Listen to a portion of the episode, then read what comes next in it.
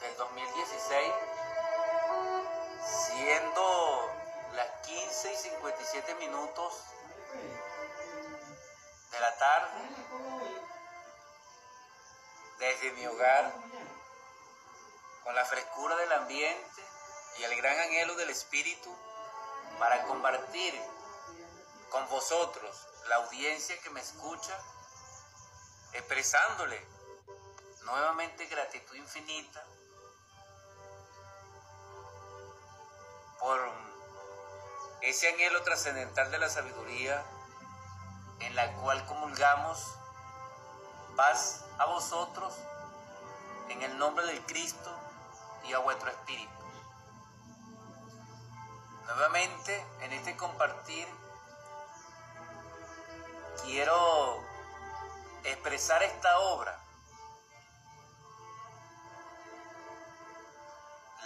Conceptuado un manto de niebla.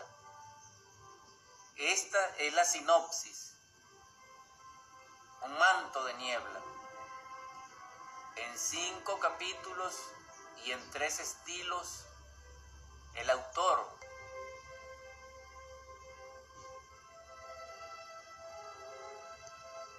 Dani Rodríguez, quien les habla, este servidor, abstrayéndonos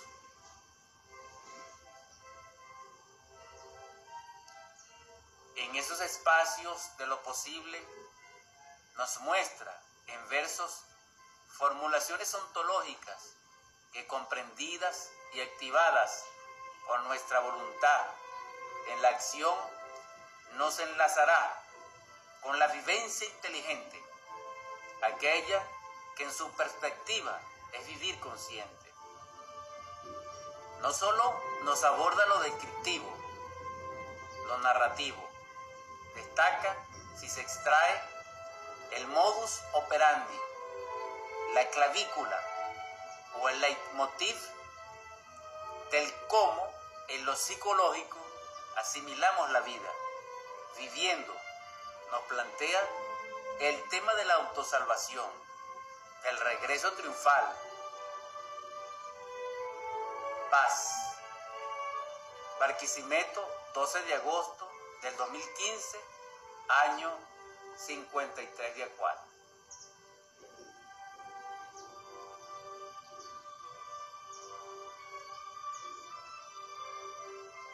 Este es el mensaje. Anhelando sea provechoso para vosotros a través del tiempo y que la distancia nos une aquí, ahora y cada vez que lo puedan leer y experimentar. Un manto de niebla, dedicatoria.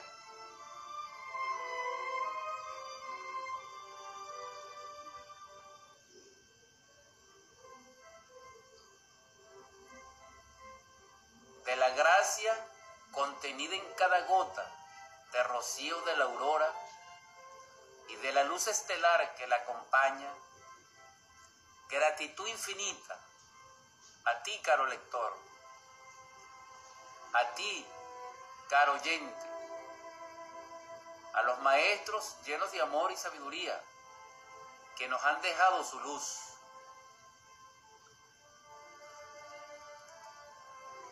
A mis amores, principalmente a mi esposa, quien me acompaña en el camino.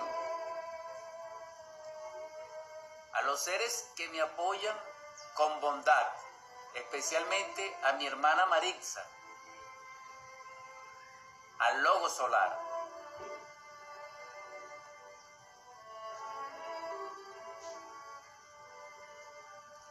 Barquisimeto, 12 de marzo del 2013. Al lector. Abriré el espacio que estuvo cerrado. ¿Cuánto tiempo transcurrió? No lo sé aún. Sí, que ya el tiempo había vencido. El tiempo envuelve con su manto rocoso lo que brilló.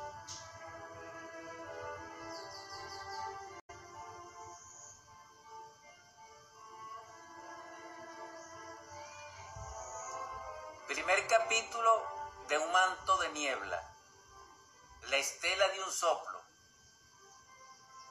Verso 1, Barquisimeto, 30 de diciembre de 2013, siendo las 1 y 31 minutos.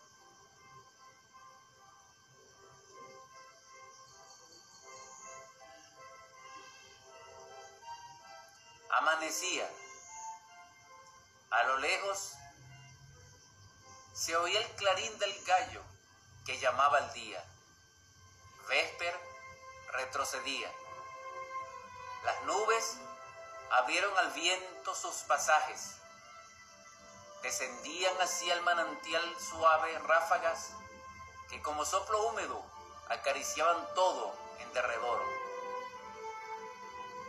Y en un ángulo de múltiples vectores ígneos, un tercio se condensó en un haz de fuego.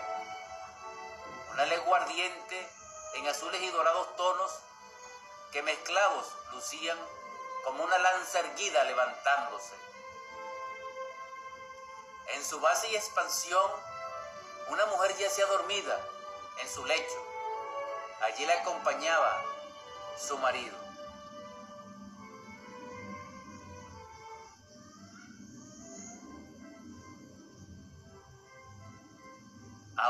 De su viaje nocturno, mágico, onírico, donde ambos navegaban en plena tormenta en los mares cristalinos de la fuente. Caían las estrellas como escarchas en invierno. Al comienzo, una de ellas permanecía serena, radiante, intensa. Ellos la contemplaban arrecia la tormenta y aullan los vientos. Sucumbe la barca y emergen de inmediato aquellos que son dignos, bañados en la superficie con aquella luz eterna que nos separa de la vigilia. En su sopor vuelven al mar, a su orilla, ahora absortos, le observan y llenos de beatitud oyen el descenso de ese canto que formaba con las olas un eco constante y sonoro. Ven el ascenso a lo lejos de las cascadas marinas que asemeja y asemejaban el tornado en los desiertos. En la conjunción de ambos la lluvia, que trae consigo lo dulce de la sal, la gota y el torrente, el testigo y el testimonio. El calor y su humedad inundan sus lechos. Hora de levantarse de la lid.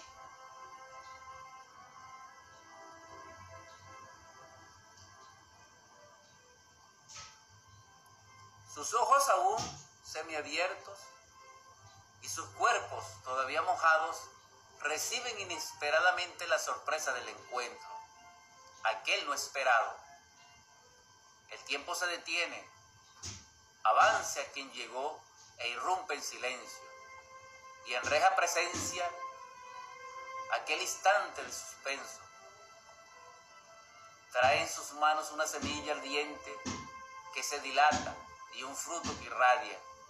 Se retira Pasan las horas, se oculta el sol, cantan las aves y las sombras acarician nuevamente a todos.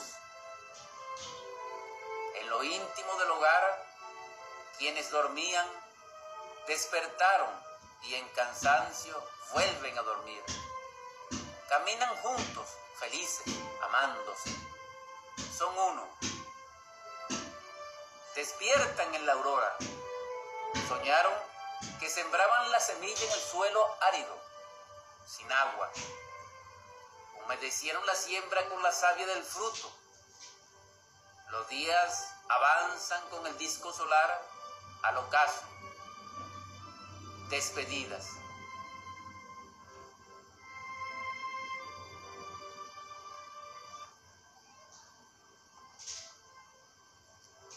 en sus faenas están habituales como el florecer en primavera y en lluvias. Todo acontecía en su compás cotidiano. El arco luminoso que rige los tiempos se detiene. Cambia la faena y un miércoles temprano el grito del águila en vuelo estremece tanta quietud. Se agitan todas las criaturas y sus exaltaciones afirman la primacía y primicia de quien se espera. La cita fue milenaria y llegó. El curso de sus vidas continúa, mas he aquí, en su jardín brota el nardo, exótico, arrobante. Se extrañaron de tal brote, consintieron en su belleza, en su valía y en su rareza. Deciden cuidarle, cultivarle. Seis lunaciones iluminaron las noches, en las sombras más profundas del día más claro, en el nodo narídico se encontraron.